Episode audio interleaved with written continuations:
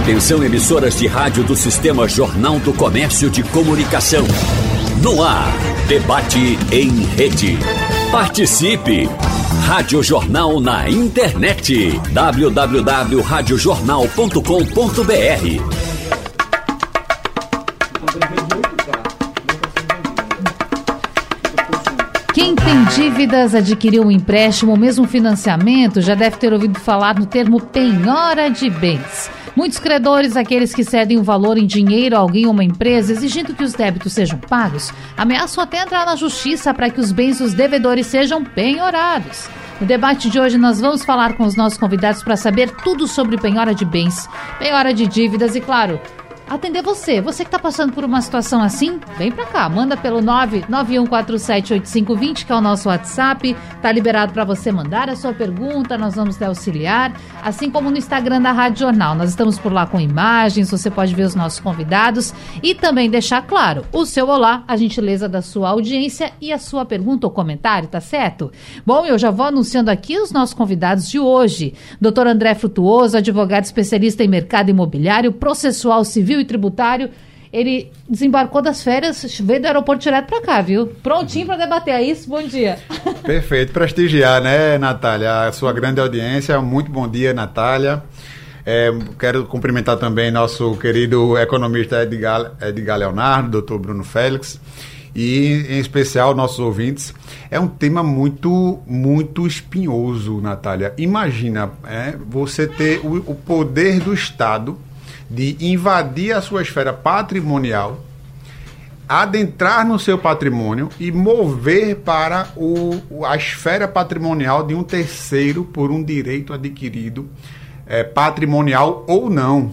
Então, a penhora de bens é um tema realmente muito rico e vai ser um debate, vai ser um prazer debater aqui com vocês. Vamos com em frente. Com certeza. Bom, você já anunciou nossos convidados, mas eu vou, vou aqui por, por etapas, viu? É Edgar Leonardo, Economia e Semestre Administração com a gente também. Sempre um prazer recebê-lo para falar de questões, assim como o doutor André estava já colocando, que são importantes sim no nosso dia a dia. Bom dia. Bom dia, sempre um prazer estar aqui, sempre poder aprender, né, com, no caso aqui com dois colegas advogados e como, como o André colocou, é extremamente importante, porque você pensa, né, na, minha, na minha perspectiva de economista, do outro lado, o impacto disso no fluxo de caixa de uma empresa, na gestão do capital de giro de uma pequena ou de uma média empresa, o impacto disso naquela vida familiar, porque efetivamente, se você sofreu com uma penhora, você já está devendo, então você já está com um problema de gestão financeira.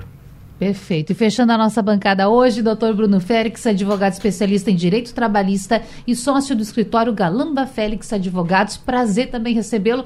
Hoje ao vivo aqui na Rádio Jornal. Recentemente esteve por aqui, gravou debate Cidade com Ciro Bezerra e hoje a gente aqui, olho no olho. Bom dia. Bom dia, Natália. Bom dia, doutor André. Bom dia, Edgar. Bom dia a todos os ouvintes. É um prazer estar aqui pessoalmente com você aqui é, nos estúdios. E é um tema como foi dito aqui na, na bancada, é um tema muito interessante, é um tema que gera muito conflito, porque apesar de efetivamente existir uma dívida, apesar de efetivamente existir um credor e um devedor, mas a partir do momento que aquela pessoa ela sofre aquele bloqueio na, na conta, ou você tem um, um imóvel seu leiloado, penhorado, transferido para uma outra pessoa, é, via de regra, aquela situação não gera nenhum conforto, é, gera muito desconforto, gera transtorno. É, a depender, por exemplo, de um bem, se for um veículo, um caminhão de uma empresa, uma empresa pequena, ela foi bloqueada aquele caminhão, ela foi levado à, à asta pública e foi arrematado por uma pessoa e saiu da esfera patrimonial, enfim. Mas por outro lado, houve a satisfação do crédito daquela, da, do, do, credor. Então, um tema que te, gera muito debate e vai ser bem legal debater com essas férias aqui e com você, Natália. Com certeza. E lembrar também a todos que estamos ao vivo aqui na Rádio Jornal Recife, também Rádio Jornal Caruaru e Garanhuns, além de Pernambuco falando para o mundo, que é o slogan da Rádio Jornal. Você entra lá no site da Jornal, pode nos ver e ouvir de onde estiver. Pode ser de qualquer lugar do mundo. Escuta a gente, fica por dentro do que você precisa saber. Doutor André, penhora, muitas vezes esse termo, as pessoas já ouviram falar mil e tantas vezes, mas não sabem exatamente no que ele consiste, o que ele quer dizer. E também a realidade do Brasil, porque a gente vê outros países que têm um, um certo modelo um pouco diferente, que muitas vezes serve com ba como base. As pessoas ficam olhando muito o exemplo dos Estados Unidos e pensando assim, poxa, lá nos Estados Unidos, qualquer coisa, qualquer andar fora, fora da linha, né, dos trilhos, você pode perder sua casa. Enfim, vamos lá, colocar então nos pontos, é, os pingos nos is, como fa falam alguns. O que é a penhora e o que esta, essa possibilidade é, diz no Brasil? De que maneira ela é regulamentada? Vamos lá, Natália. É, a penhora, ela nada mais é do que a indisponibilidade de um bem para satisfazer uma obrigação. Essa é a penhora. Ela pode ser uma penhora real, uma penhora é, fidejussória, que é, é, o que, é o que a gente chama de penhoras fictícias, quando você tira o bem do patrimônio do devedor, mas não tira a posse desse bem.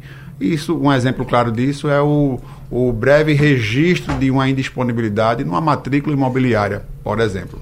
Então você faz aquela indisponibilidade patrimonial, mas não tira ainda o bem da esfera do devedor. Ele pode continuar morando, mas ele não vai poder vender aquele bem porque ele está penhorado.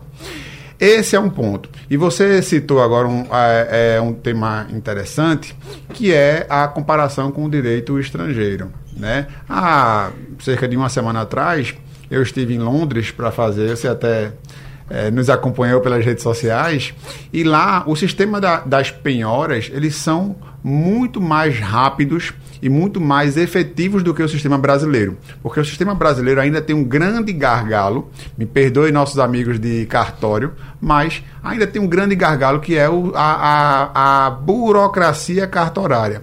O sistema hoje internacional, mais notadamente o de Londres, que é de onde eu estava na semana passada, ele é muito mais célere. Aqui no Brasil você precisa, a, a não ser com uma exceção, que são as penhoras imobiliárias, decorrentes de financiamentos imobiliários, o banco, mais notadamente a Caixa Econômica, ele pode ir diretamente no cartório e fazer extrajudicialmente a expropriação desse patrimônio.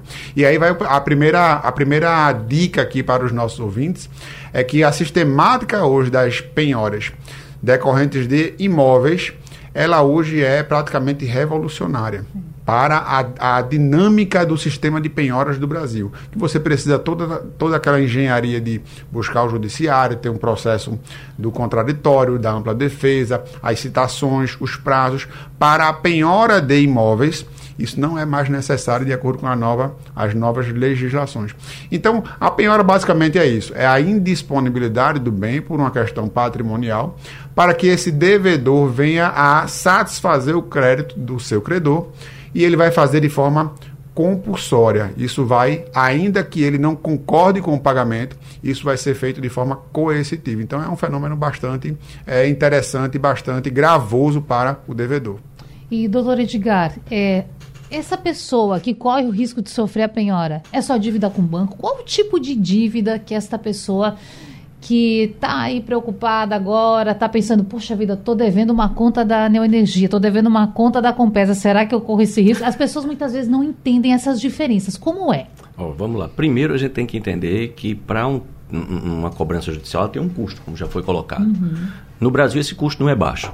Então você tem as taxas judiciais, você tem a contratação de um advogado.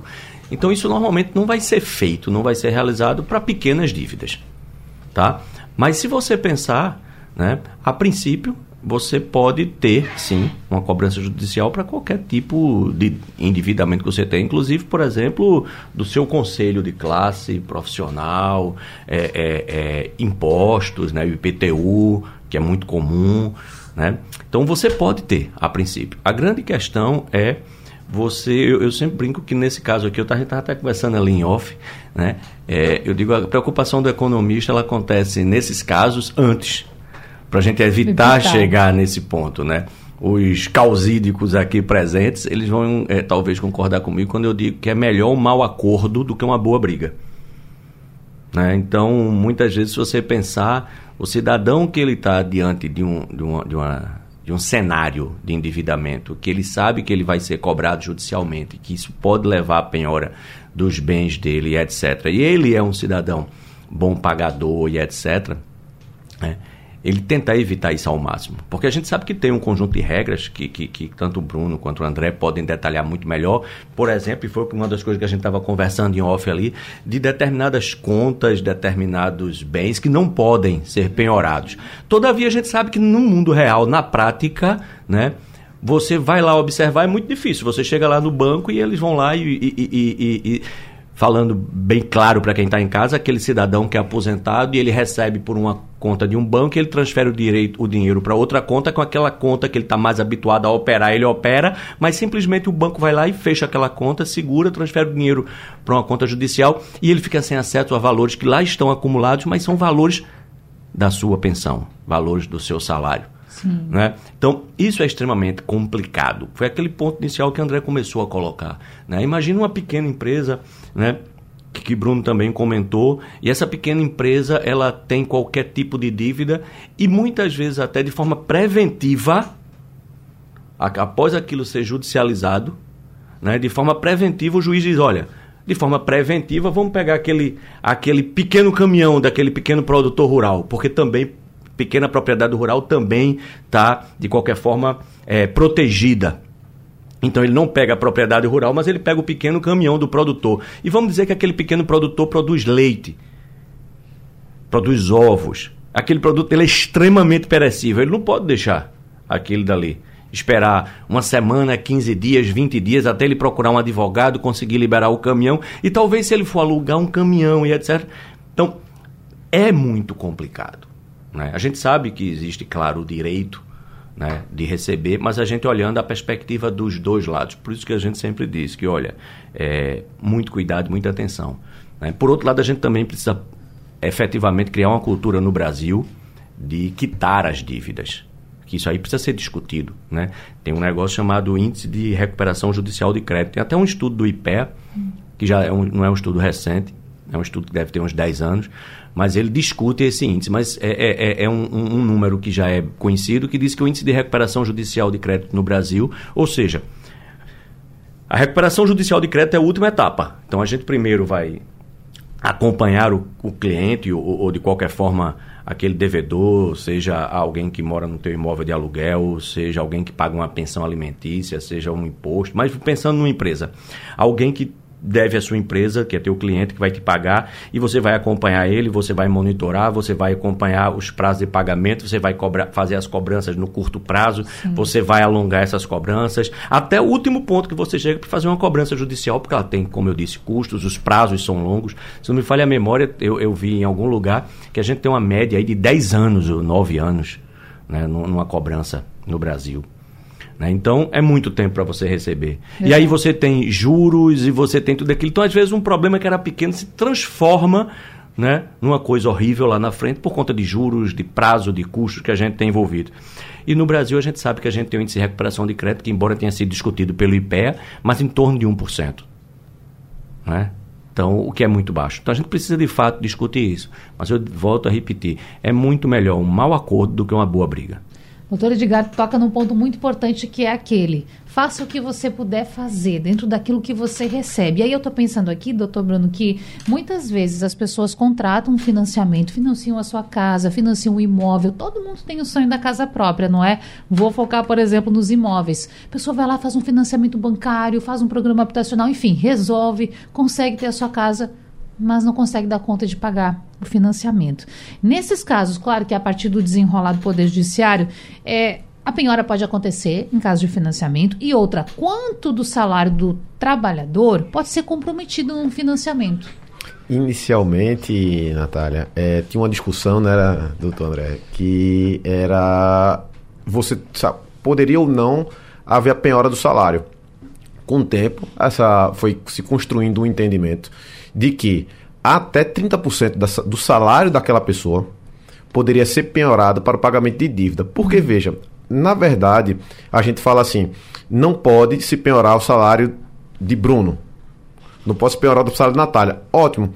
Mas e doutor Edgar, que está com a cobrança, que ele não tem renda e ele consegue penhorar um pouco, ou vamos lá, 30% do salário de Natália?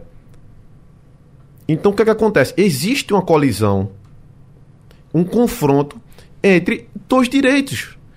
Aquela pessoa que tem o salário dela e aquela pessoa que não tem renda alguma, que precisa receber. Então construiu-se um entendimento de que até 30% daquele salário daquela pessoa poderia haver. É, você poderia reter, poderia haver a penhora daquele, daquele valor.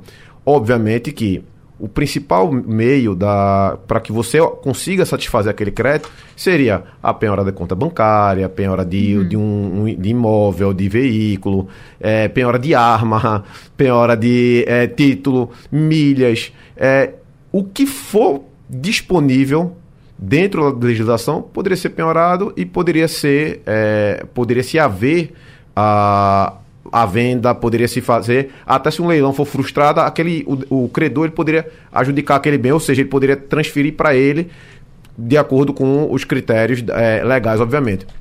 Então, sempre a gente tem que lembrar que quando a, existe uma cobrança, e aí eu puxo para o meu lado, para minha, minha, minha seara, quando um processo trabalhista, por exemplo, quando você puxa, você entra com a cobrança, existe processo contra empresas pequenas, que aquele trabalhador ele não recebeu nem verba rescisória.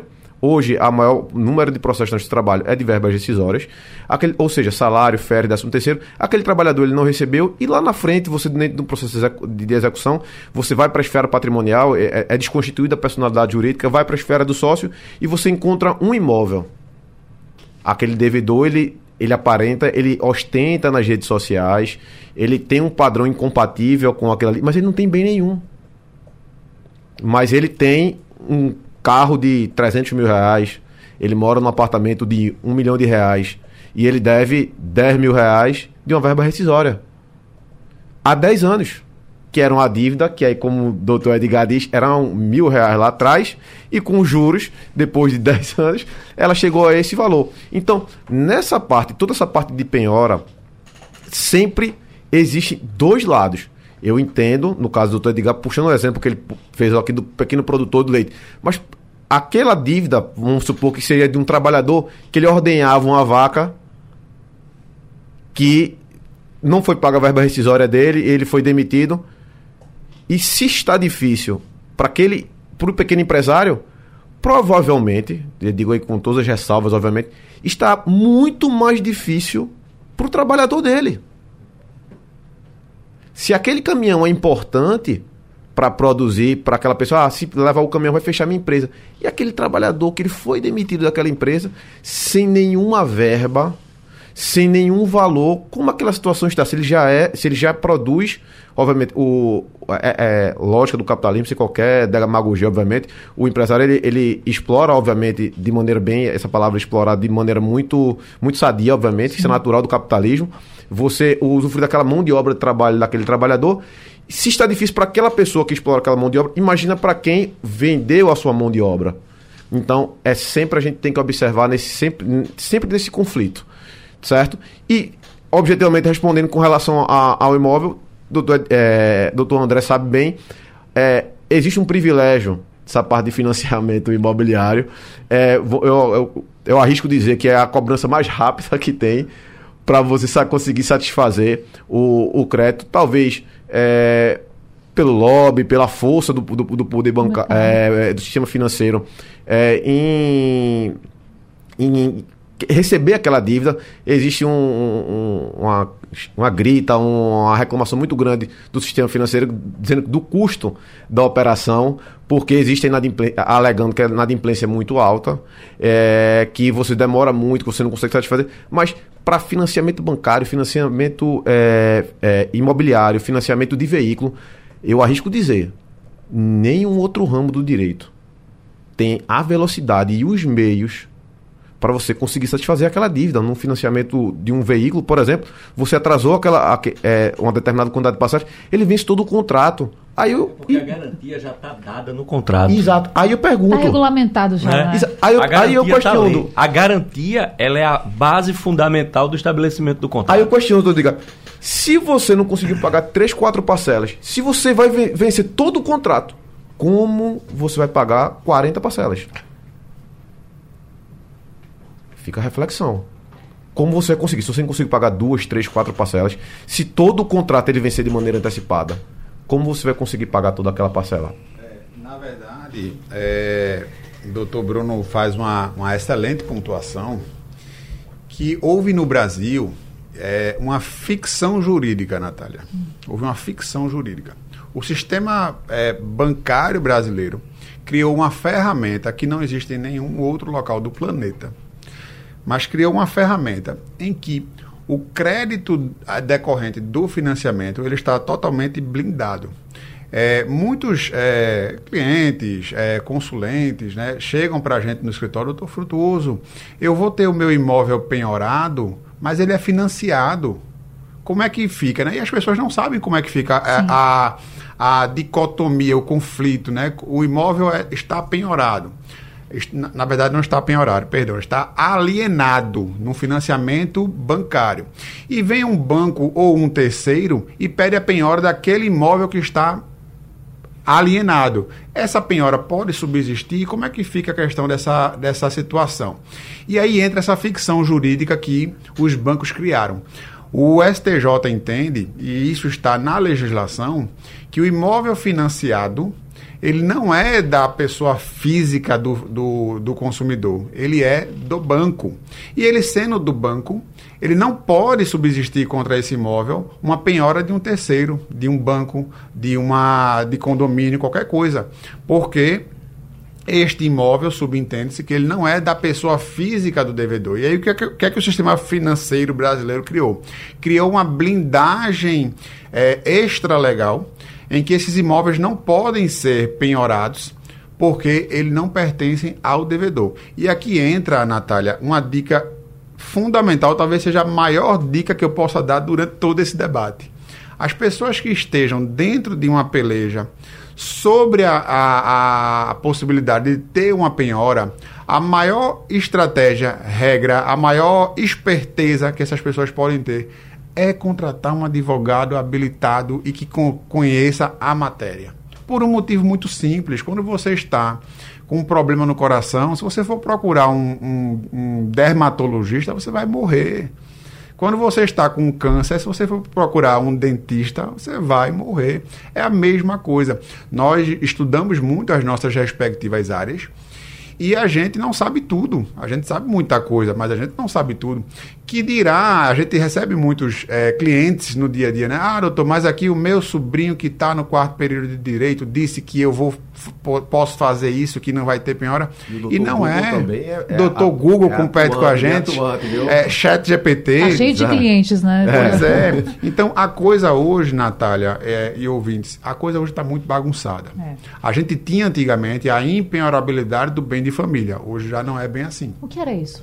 A, era a impossibilidade de você ter a sua, a sua única unidade Sim. imobiliária é penhorada. E hoje, hoje isso não existe. Isso está, ainda existe, mas ah. está bem flexibilizado. O artigo 833 do Código de Processo Civil Brasileiro, na sua antiga versão, antes de 2015, ele dizia: são absolutamente impenhoráveis. Essa expressão, olhe lá o atual artigo, não existe mais. O artigo diz tão somente, são impenhoráveis. E aí a doutrina está dando uma interpretação que se o absolutamente saiu, é porque a gente pode trabalhar essa, essa impenhorabilidade. Então a coisa hoje está muito bagunçada. O doutor Bruno foi muito feliz. Não dá hoje para dizer que salário é mais impenhorável. Não dá para dizer que a unidade, a, o bem de família é mais impenhorável. Não dá para dizer mais que você, você tem uma proteção sobre os seus bens. O que você precisa é coloque essa sua situação dentro de um advogado ou de um escritório que for o melhor para a sua situação, porque ele vai conseguir criar as estratégias para lhe proteger. A mesma coisa é para o credor. Ele precisa fazer a chamada perseguição patrimonial, porque hoje é muito fácil no Brasil ocultar bens. Você esconder bens, colocar um bem no nome de um terceiro, no nome de um parente, e aí você precisa saber perseguir esses bens, porque infelizmente as pessoas ainda ocultam o seu patrimônio para se furtar das suas obrigações, e isso é uma coisa que está cada vez mais fechando o ciclo para esses chamados devedores profissionais. Hoje falando com você sobre penhora, muita informação e doutores, nós vamos agora começar a responder a nossa audiência, porque sim, temos muitas questões aqui. O ouvinte ele vai pegando uma informação aqui, uma informação acolá e vai se colocando dentro desse cenário pensando, poxa, preciso de ajuda. Então vamos lá. Começando aqui pelo Sérgio da Boa Vista, ele quer saber se é necessário que a pessoa seja notificada notificada da dívida antes da penhora acontecer. Ou simplesmente um belo dia acorda com a penhora acontecendo. Como é que funciona isso, gente? É, é sim necessário para os casos previstos em lei, como, por exemplo, a notificação prévia para constituir o devedor em mora no financiamento é, de veículos ou a notificação prévia para o, a retomada do bem é, imobiliário. Inclusive, Natália, essa pergunta é excelente. Sérgio, é? Sim. Essa pergunta é excelente porque a gente tem aqui uma série de é, é, formalidades que os bancos não cumprem para a retomada dos seus bens, quer sejam imóveis, quer sejam é, veículos. E essa tem se mostrado uma ferramenta importantíssima para o consumidor. A gente recebe todos os dias é, consumidores em, em, nosso escritório e dizendo que vai perder o patrimônio porque está devendo. E não é bem assim.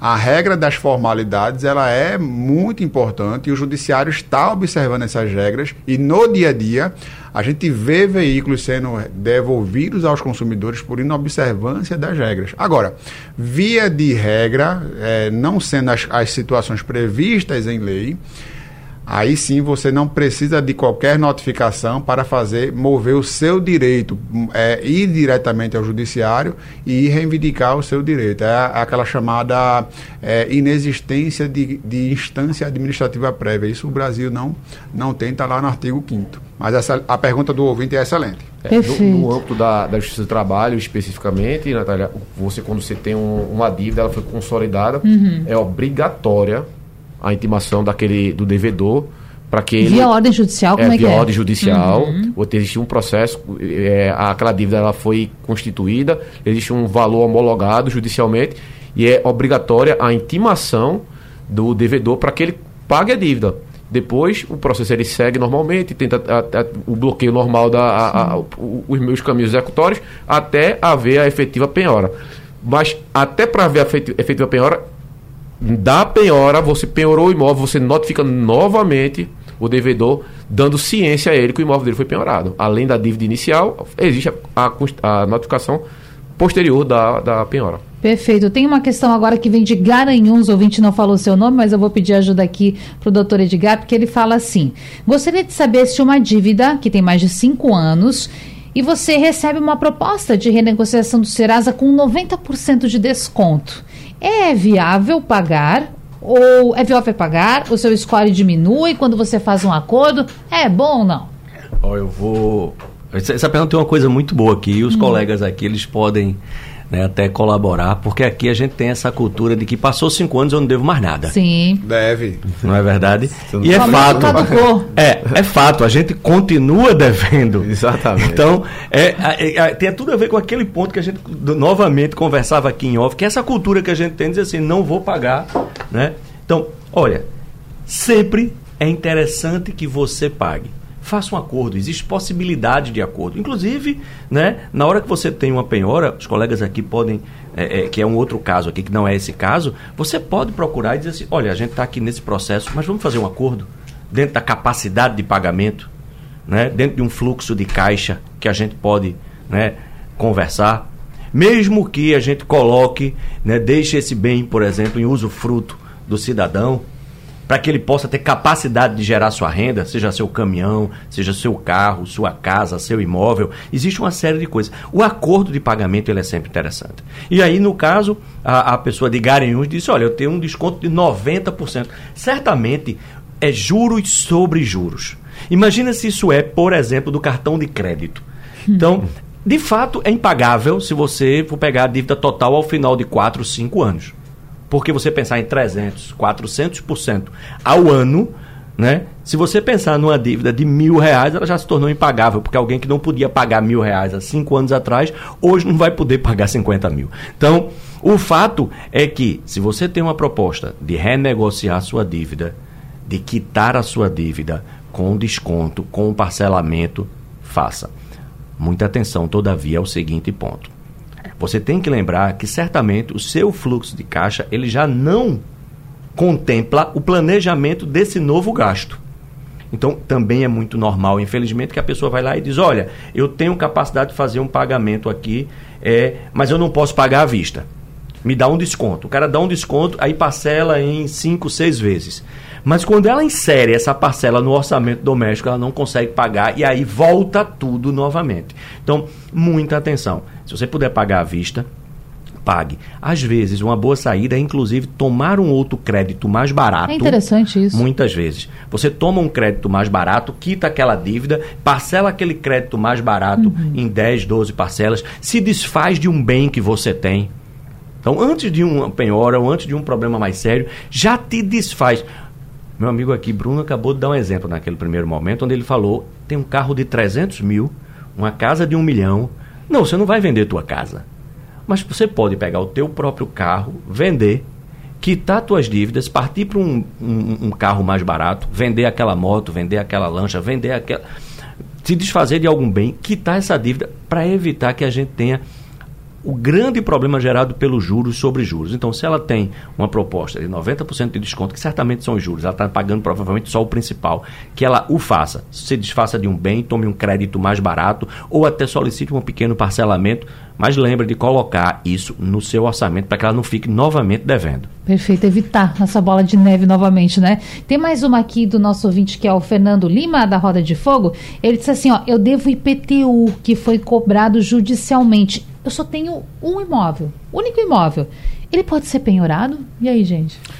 É, diga a ele que bote a barba de molho. Exatamente. Porque essa se enquadra Na, nas chamadas dívidas property rent, que são as dívidas decorrentes do próprio bem.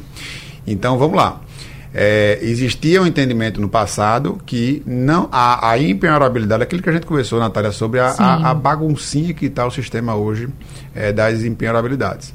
Existia um entendimento sedimentado de que não poderia haver a penhora de bens, inclusive nas situações do, do, do, das dívidas property rent. Hoje não, é o contrário. Hoje está sedimentado, pacificado, é tranquilo na jurisprudência que é, um imóvel, se ele tiver débitos de condomínio, IPTU, bombeiro, os débitos decorrentes do imóvel, ele poderá sim ser é, é, penhorado para a satisfação desses créditos. É uma questão, Natália, de higienização do sistema, porque senão as pessoas não iriam pagar esses débitos, iriam alegar que é o único bem, ah, 90% dos brasileiros só tem um único bem, e haveria um colapso no sistema brasileiro. Então, a pergunta do ouvinte é boa, mas infelizmente, ou felizmente para os credores, é possível assim esse bem ser penhorário. Muito cuidado. Fernando, fique atento. Mais uma aqui da Janaína Alves, está tá bem preocupada aqui, contou pra gente a sua situação.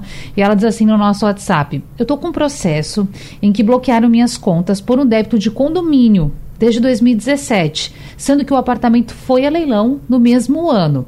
E eu não moro lá já faz mais de seis anos. Porém, eu não consigo defensores públicos porque dizem que não atendem juizado civil. Eu não tenho mais condições financeiras, estou preocupado porque Bolsa Família está bloqueado também. Então a gente vê que a, a situação realmente está bem crítica, não é? Da nossa ouvinte Janaína. O que, que a gente pode falar para ela, pessoal?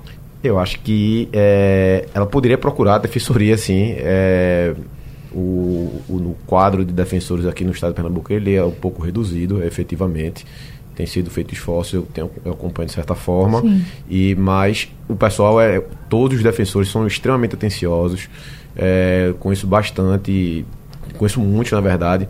E existe um núcleo, sim, para atendimento no juizado especial. Ela procure, é, é, ela de maneira urgente sai um, um. Porque quando você chega a esse ponto de bloquear até um benefício social que é o Bolsa Família, é uma situação extremamente é, grave. Então, assim, se o imóvel já foi vendido, muita gente fala assim, meu imóvel foi vendido, foi para leilão, minha dívida morreu. Não é bem assim. É, o imóvel, ele é vendido e ele é arrecadado um valor qualquer da, daquela dívida, de, dentro do limite, obviamente, para pagamento da dívida. Se continuar persistindo a dívida, a dívida vai continuar sendo cobrada. É muito comum, inclusive, até porque quando um, bem ele vai para leilão, é, Natália, é, ouvintes, se ele vale 50 mil, via de regra, ele vai bem mais baixo do Sim. que isso. o comprador do imóvel, do, de um bem de leilão, ele compra no leilão exatamente porque o valor é bem mais baixo. Porque ele, às vezes a, a, acontece daquele imóvel ainda ficar com, vamos dizer assim, com bronca na justiça ainda. Existe uma outra penhora, existe um, o, o devedor, ele embarga, é, existe um terceiro que ele vem, contesta aquele leilão e aquela aquela briga pelo aquele imóvel ele pode se arrastar durante muito tempo. Então quem compra no leilão, via de regra, ele compra muito mais baixo para compensar, vamos dizer assim, o risco de estar tá comprando imóvel no leilão. Então, via de regra, o valor que é arrecadado é bem mais baixo. Aí fala assim: eita, eu tinha uma casa que valia 200 mil, mas ele foi comprado por 80, por 100. Aí fala assim: mas eu devia 150. Ele a, vai abater a parte ali da dívida e ele vai continuar pagando em 50. Então, no caso específico da ouvinte, essa dívida deve ter continuado. Então, ela, o benefício dela foi é, bloqueado também, está tá penhorado. Então, assim, é urgente que ela procure a Defensoria Pública, leve toda, é importantíssimo que ela leve toda a situação dela, extratos bancários, para comprovar que aquilo ali é o benefício social que ela está recebendo, que ela não tem renda de um ou outro local, para que a Defensoria Pública possa atuar nesse caso e pedir o desbloqueio da, das contas dela, porque, a princípio, a meu ver, é, essa penhora desse benefício social dela é, é, ilegal. A gente espera poder ajudar, de fato, né, Janaína? Que melhore essa situação. A gente imagina aqui teu, a tua angústia também, viu? Mas faça isso, siga as dicas então do doutor. Bom, mais uma aqui eu quero encaminhar para o doutor Edgar, porque o nosso querido ouvinte Célio Cruz, ele diz assim: pergunte aos debatedores sobre essas empresas que se propõem a diminuir as prestações dos financiamentos dos automóveis. Isso é legal ou não? Olha, é legalmente eu não poderia responder porque está fora da minha alçada se as operações são legais. O que acontece é que, de fato, muitas vezes o comprador, e aí eu vou falar de maneira bem genérica, ele não tem conhecimento ou ele não tem nem condições de discutir cláusulas contratuais que estão postas. Então ele chega muitas vezes por necessidade para comprar aquela motocicleta ou aquele carro para trabalhar fazendo transporte de passageiro, de carga, de alguma coisa, e ele precisa daquilo de forma urgente, ele não tem tempo, ele não tem conhecimento para ele observar algumas cláusulas. E muitas vezes, e aí os colegas podem complementar, aquele contrato ele tem algumas questões aí que poderiam até suscitar a, a nulidade do contrato, sim, sim, não é verdade? verdade? Porque, por exemplo, muitas vezes não está claro o custo efetivo total da operação. Sim. Simplesmente, isso é muito comum, por exemplo, com automóvel. Pode ver que a maior parte dessas discussões está ligada a veículos automotores, uhum. carros e motocicletas. Então alguém vai lá e diz, olha, você compra um carro, você compra uma motocicleta comigo, você compra um, um, um, um veículo de carga e você vai pagar aqui apenas e a propaganda está lá e muitas vezes está no contrato uma taxinha de 0,7% de juros. É. E na verdade, no final, isso não é fato. Porque quando vai chegar o boleto, o boleto está em outro valor. Ou é, é acordado um valor de prestação o cidadão paga a primeira, quando ele recebe a segunda, a terceira, o valor da prestação é outro, ele diz, não, mas é porque aqui eu tenho o parcelamento de uma taxa extra, um seguro que eu fiz, um... um, um... E aquilo é, gera uma, uma, uma uma diferença entre o que foi acordado previamente e o que foi posto. Então, muita atenção. E muitas vezes aquele contrato ele foi escrito, você, o cidadão que está do outro lado, ele não tem nem o conhecimento, nem a experiência e às vezes a condição, porque se ele não assinar aquele contrato, aquele contrato ele, a empresa ele não altera. É. Essa pergunta do Célio, Célio Cruz, né? Isso. É uma pergunta é, que eu queria é, falar aqui sobre dois aspectos dela.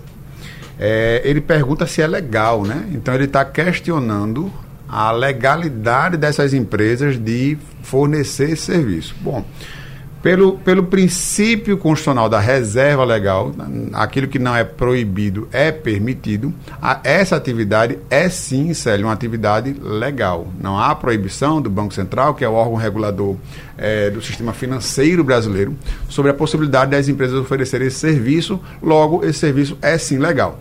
O que, o que restaria para a gente, o segundo ponto, é ver a utilidade dessa ferramenta, desse serviço, essas empresas que prestam esse serviço. E aí eu diria que sim, também é interessante, por um motivo muito simples, Natália. É, hoje os bancos eles exercem o chamado poder de império no mercado brasileiro. O que é isso? É ele que é, disponibiliza o crédito, disponibiliza o contrato, as regras do contrato, é, as, os alcances contratuais de taxa de juros, de é, custo efetivo total. Então, é um império muito grande, é uma, é uma desproporção na relação banco-cliente dessa relação. E essas assessorias, o que a gente vem percebendo é que ela equilibra um pouco essa balança desequilibrada, porque ela adquire expertise, adquire experiência, ela é, renegocia muitos contratos e aí o que vai é, restar a esse consumidor é se ele quer ir por um caminho de uma assessoria, em que vai ter aquele serviço mais precário, mas que muitas vezes é de altíssima especialidade, ou se ele quer ir para um escritório de advocacia convencional, que pode também é, é, contestar esses juros através de uma ação judicial, e aí com mais formalidades, mais, mais solenidades é, é inerentes a um processo judicial. Então, respondendo à pergunta do Célio, eu entendi que ele está aí em dúvida se isso é legal, se, se isso é pode bacana. Ou não pode. Então, tem esses dois aspectos, as respostas eu diria que são sim e sim. E, e, que ele procure, né, do, do Frutuoso, uma. Independente do, do caminho que ele preferir seguir, pessoas com expertise no mercado. Sim. Porque é, esse caminho também, como a, gente, a, a experiência leva a gente a, a essa conclusão, que uma vez conduzido é, de maneira equivocada esse, esse processo, é, algo que poderia melhorar a vida daquele, daquela pessoa que contesta aquela dívida. Termina piorando. Termina piorando. Então Verdade. procure pessoas, existe no mercado pessoas sérias, Sim. pessoas com bastante expertise no, no na, na, área Sim. e que é, procure sempre essa pessoa, pessoas sérias é o conselho que eu dou para esse ouvinte. E doutores, algumas pessoas falam o seguinte: não faça isso, não tente renegociar a diminuição da sua parcela de veículo, porque num próximo evento, num próximo financiamento, você pode ser impedido pelo banco. Isso pode acontecer porque é, o boato rola, viu? É, Natália, veja, é, nós é, temos um departamento hoje no nosso uhum. escritório de direito bancário e a gente faz muitas ações dessa natureza. E a gente vê que na, na prática é, consumidores com duas, três, quatro ações ao longo de vários anos. O que acontece muitas vezes é que os consumidores é, estão negativados e, obviamente, você negativado, você não tem linha de crédito para fazer nada, não só financiar um veículo, mas adquirir um sapato na loja de. A, abrir um crediário na loja de sapato. E elas acham que estão na lista negra, não sei de onde, do da, da galáxia. E não é, às vezes ela está simplesmente negativada. E a experiência vem me mostrando que as pessoas que entram com ações revisionais estão meramente buscando o seu direito e estão conseguindo reduzir. A gente vê contratos em que os consumidores é, devem, estou colocando um aspa aqui para claro. os ouvintes que não estão, nos, não, não, estão nos visualizando, devem 100 mil e ao final do contrato ele quita aquele financiamento por 25 mil reais, um quarto da dívida. É porque o banco foi burro, ingênuo ou foi bonzinho? Não, é porque existia de fato ilegalidades, irregularidades, gorduras, como o doutor Edgar citou aqui, juros sobre juros, anatocismo, é, um custo efetivo total discrepante do que estava na realidade assinada no contrato, e as pessoas conseguem realmente economizar muito dinheiro nas ações revisionais. Então a gente entende que é sim um bom caminho e tem as ações revisionais reestruturado muitas empresas, porque hoje essas ações já estão é, saindo da esfera de financiamentos de veículos e de imóveis e indo para créditos é, CDC, para é, em contratos de empréstimos e diversas outras modalidades bancárias. E a gente tem que acabar, é, doutor Frutuoso, doutor Edgar, Natália, ouvinte, com essa história de sempre colocar a culpa no consumidor e colocar essa pecha no consumidor, que o consumidor ele entrar com ação revisional, ele vai ficar queimado com os bancos. Porque aí eu faço uma pergunta, aí inverto o lado, eu costumo sempre olhar os dois lados. Sim. E na recuperação judicial, que a empresa nada mais é do que ela está entrando para renegociar a dívida. Exato. Existe um Instituto de Recuperação Judicial que da pessoa que for, continua fornecendo para a empresa que está em recuperação, ela tem benefício no recebimento do crédito que é uma grande revisional a recuperação judicial. Exato. Quantas ela, a gente ela inventaria os seus devedores e diz quem aceita receber menos vai receber mais rápido. Hum. Exato. Aí é você revisional. a gente vai é, tratar o consumidor no Brasil, vai tratar o devedor no Brasil, que eu acredito que via de regra ninguém gosta de dever, diz assim, é, eu me sinto mal em pagar, eu acredito não. Eu me sinto bem em pagar. Sim. Eu me sinto bem em honrar minha dívida. O cidadão, via de regra, e principalmente de mais baixa renda, se você conversar com um ele, você vai perceber que ele sempre vai dizer, eu só tenho o meu nome. Isso. Então, esse cidadão, ele quer pagar. Honrar. Quando ele não paga, é por outros motivos. Você viu a, a, jovem que mandou a mensagem, o desespero dela na mensagem. Então, esse cidadão, ele quer pagar. A maior parte dos cidadãos, eles querem de fato pagar. E quando a gente traz esse cidadão de volta para o consumo, isso é muito bom para a economia. Está aí as últimas medidas, inclusive, do governo, para renegociar, tirar o pessoal né, da, da negativação que a gente tem num volume muito alto no Brasil. Então, quando você tem que acabar essa pecha. Resumindo, acabar com essa pecha de tirar, porque quando a gente vai para o outro lado, o lado mais forte, o lado da empresa, quantas recuperações judiciais a gente viu aqui no Brasil, no estado de Pernambuco, vamos trazer aqui para o nosso quintal, Sim. com dívidas tra trabalhistas, você reduzia 90%. Você reduzia 90%. Tá aqui, os clubes de futebol daqui do, do estado de Pernambuco, no, no, no plano dele, a proposta é pagar, pagar 90%. Você dá um desconto 90%.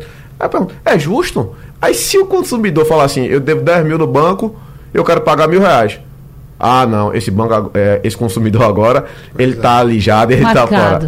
Então, é. vale a reflexão. Foi tão bom que a gente tem um minutinho para dar tchau. Veja, mas conseguimos atender a muitos ouvintes, inclusive surgindo aqui novas possibilidades de conversas para, claro, sempre levar informação e serviço para você que está aí nos acompanhando. Eu vou começar, vou inverter a ordem agora das apresentações. Doutor Bruno Félix, muito obrigada pela participação e volte sempre. Natália, é um prazer sempre estar aqui com vocês, da, da Rádio Jornal, me sinto em casa. É, muito obrigado pelo convite. Estou é, sempre à disposição e digo sempre aquele ouvinte que tenha uma situação, parafraseando o doutor, doutor André, procure um, um, um profissional de, de, sua confiança. Se não tiver, procure com, a, aconselhamento. Não deixe chegar, não deixe esticar essa dívida porque se você tentar a, com a ajuda de um profissional, provavelmente é, você consegue resolver esse problema muito mais fácil. E é o que a gente quer. Zero problema para o povo, não é? De Leonardo. Muito Exatamente. obrigada, Vamos doutor. Vamos evitar problema. Obrigado, Isso. sempre um prazer estar aqui. Doutor André Frutuoso, também um prazer recebê-lo sempre e volte mais. Obrigado, Natália. Obrigado aos meus colegas debatedores, aos ouvintes. Prazer mais uma vez ter estado aqui. E dizer que foi muito bom ver cair essa mística aqui no nosso debate de que as revisionais são é, tratadas como algo negativo para a visão do consumidor. Foi muito satisfatório ver essa mística cair aqui e dizer que a gente está sempre à disposição é, para a sua audiência. Muito obrigado. Gente que agradece. Quer ouvir de novo, tirar uma dúvida? Ficou com um pontinho de interrogação aí? Volta lá para o site da Rádio Jornal, na aba de podcasts, você vai encontrar o nosso debate por lá, tá certo? Até amanhã. Sugestão ou comentário sobre o programa que você acaba de ouvir, envie para o nosso WhatsApp 99147 8520.